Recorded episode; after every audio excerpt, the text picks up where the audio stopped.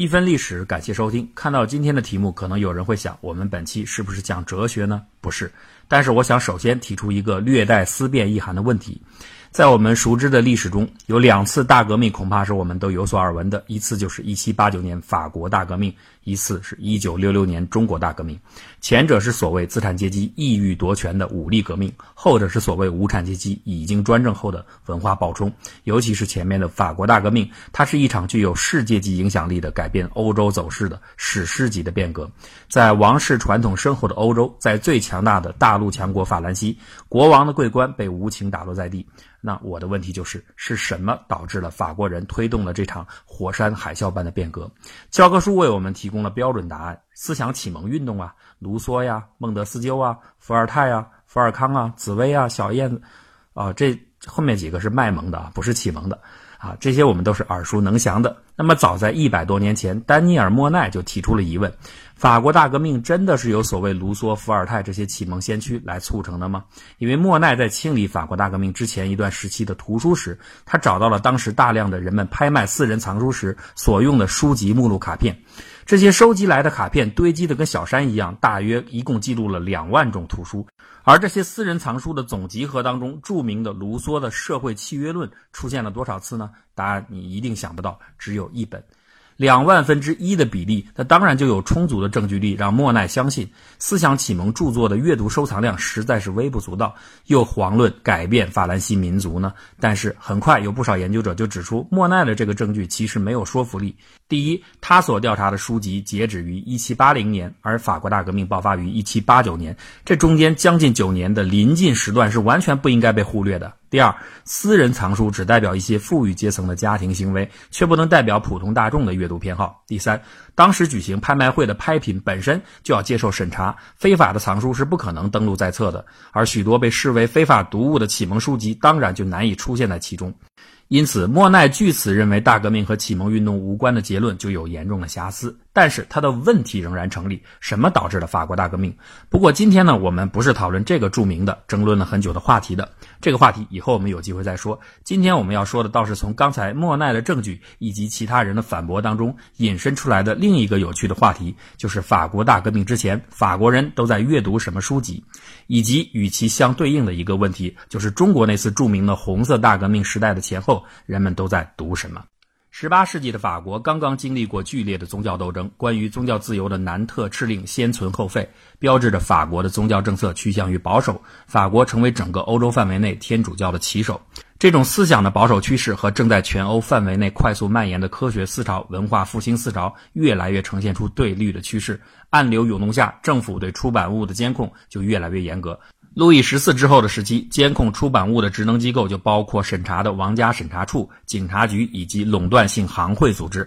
它的严格程度比今天我们许多国家还要严厉。任何抵触宗教、政府或者是宣扬色情、流言、政治评论的报刊书籍都会触犯法律，将被判处监禁甚至处决。当时的巴士底狱就是许多非法出版者的关押地。以至于后来很多反讽政府监控言论丑恶行为的出版者，特意在自己的书籍中注明出版于巴士底狱一百码处，或者用其他的一些卖萌的、挑衅的或者虚假地址的方式进行某种宣示，比如说彩虹女神的屁股出版、费城出版、以自由之名出版、男性生殖器出版社出版等等。不过，随着时间的流逝，进入十八世纪中后期后，人们解放涌动的思潮化作强大的读书欲望和无法遏制的购买力，而巨大经济利益的存在又驱使着很多大胆的出版商铤而走险，想尽办法制作贩售禁书。由于法国国内审查严格，所以当时在法国边境外就陆续出现了很多主要经营禁书的出版商。他们先把不合法的出版物在国外印刷出版，之后再偷偷贩运回国，通过庞大的代理商系统进行全国范围内的分销。这就像今天的日本 AV 产业一样，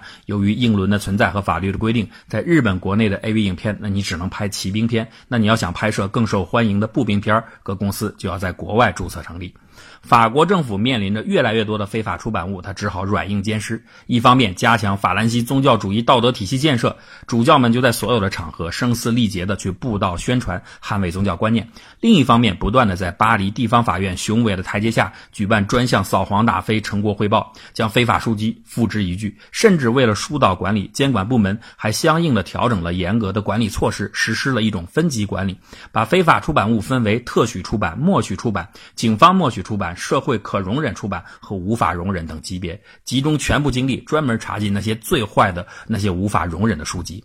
但是所有这些努力似乎都不是很奏效。主教的宣教当然不会影响人们回到家以后继续看禁书，焚烧书籍的大会反而成了最佳的推销广告。凡是被公开处理的书籍销量一定会大增，以至于后来有一项统计表明，18世纪七八十年代法国当局每年只能销毁十九部书，因为如果你销毁的更多，只能激发这类图书的流通量大大增加。在法国的国家图书馆有一个手稿当中有一份记录的书单，一千五百六十三种图书中。很多都是非法出版物，这就可以证明当时坏书难以禁绝的事实。尽管如此啊，一旦被查到非法图书的交易，他的处罚仍然是很严厉的。书店老板会被取消交易资格，甚至被关进监狱；从事物流运输的马车车夫就会被罚款，以至于没收全部货物；而卖书的这个零售贩子就会在脸上刺字 “Gale”，戴上镣铐去做苦工。为了尽可能不被抓住，整个出版行业就发明了许多应对之策。首先，交流中出现了很多的切口。警察所说的坏书，在印刷工人的嘴里一般被称为例子，而在出版商那里就变成了一个更高大上的词汇——哲学书，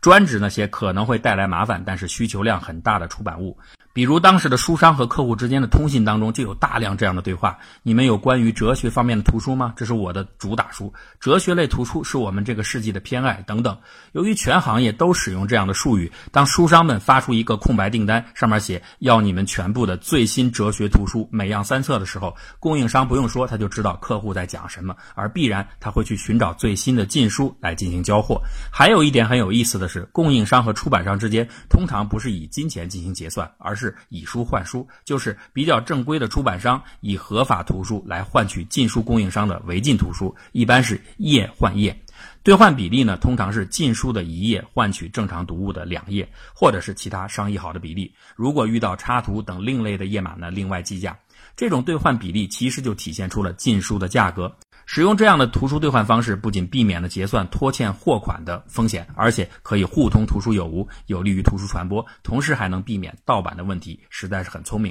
其次，尽管有了一些术语，甚至一些密码，但是警方其实对于这些伎俩也是心知肚明的，所以图书出版商和书店商人会尽可能把正常出版物和违禁书分开列出清单，尽量做到小心谨慎。在客户和供应商传递书籍实物之前，都会用哲学的书单来进行信息交流，因为书单本身它不是出版物，风险较小。但是到了后来，警方也可以凭借非法出版物的书单来定罪，那就必须在物流当中加倍小心了。通常各个出版社在禁书的运输中各有各的高招，但是呢，无外乎采用的都是好书夹带坏书的方式。由于图书起运前都是未装订的状态，这就可以很方便的实现加页，也就是把非法图书拆散了，把每个单页插入到正常图书的页当中。书籍的名单信息只有正规图书有列表，而哲学类图书它会单独写一个纸条，而且按照行规验货以后立即把纸条销毁，最大程度的减少被抓到的可能。今天留下的历史档案中有一些过去出版商当时安排的夹带记录，今天读来让人发笑，比如少女学校。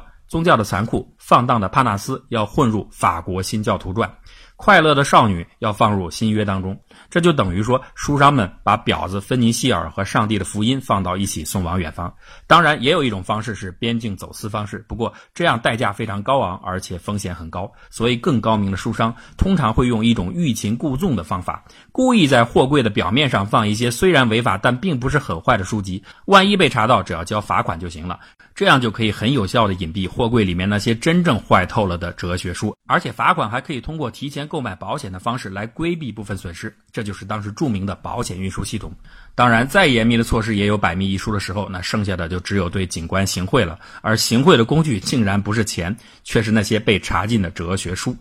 稽查禁书的警察竟然也希望得到高质量的禁书，比如1775年在弗雷姆堡边检站，纳沙泰尔出版社有三个货柜被查扣，所有的书籍要被送去焚毁。运送货物的查莫先生当即送给了督察两册印刷精美的烫金装帧的雷纳尔的名著《哲学史》。之后他在日记中写道：“为了照顾某些傻花，督察署的院内将燃起一堆火，不过烧的只是没有人读的圣克劳德，而不是真正畅销的开放的特丽莎。”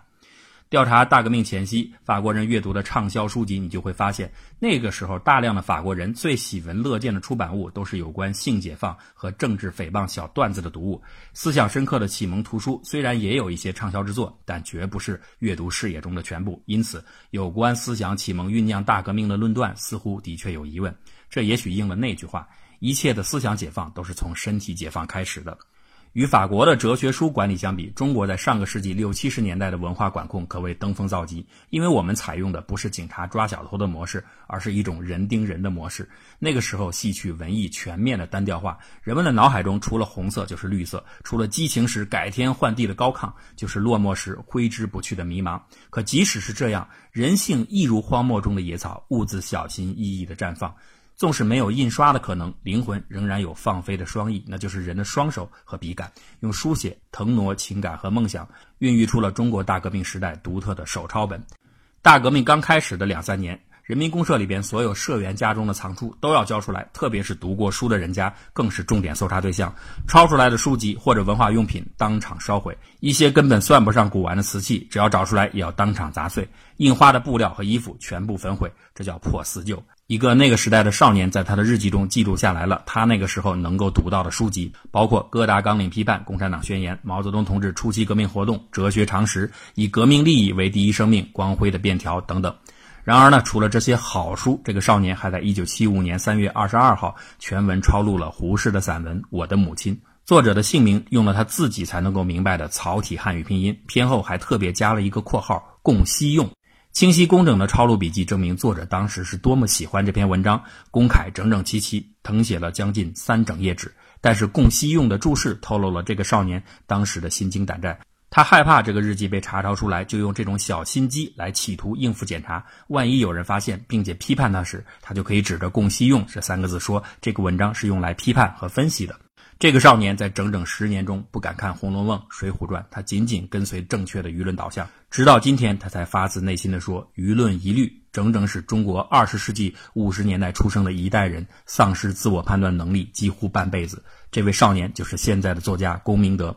然而呢，龚明德只是失去了半辈子，还有人失去了一辈子。一九七三年，上海市第二中学的朱大可参加了操场上举行的一场流氓犯罪审判大会。台上那个外校高年级男生偷看了一本叫做《少女之心》的淫秽手抄本，他在这本坏书的影响下，开始追求自己的亲姐姐，而且还想仿效书上的情节耍流氓。后来甚至在姐姐肚子上刺了一刀。学校的大喇叭用正义的言辞宣判他死刑。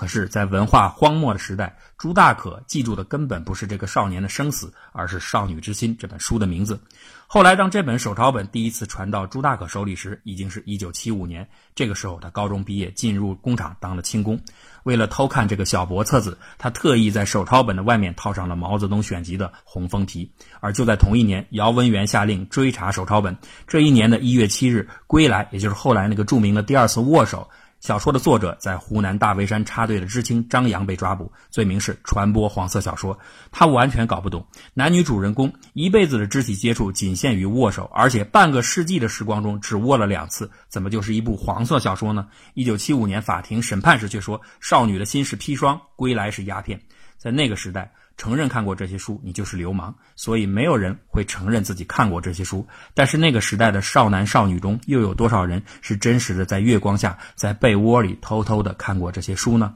看书就是罪恶吗？后来，当我上大学时，有一天下午，第一次到机房操作电脑，那个时候还是五八六机器，屏幕上只有十六种颜色，硕大的字体犹如今天的老人的手机，闪动的光标像一个巨大的方块。而储存设备还是又大又薄的五寸黑色软盘。当我第一次兴奋地开始操作磁盘时，赫然看到里面除了两个小游戏，就有一篇少女的心。夹在圣经中的放荡女，套着红宝书的手抄本，我想无处不在的，应该就不是罪恶吧。那天下午阳光很好，我们都穿着白衬衫。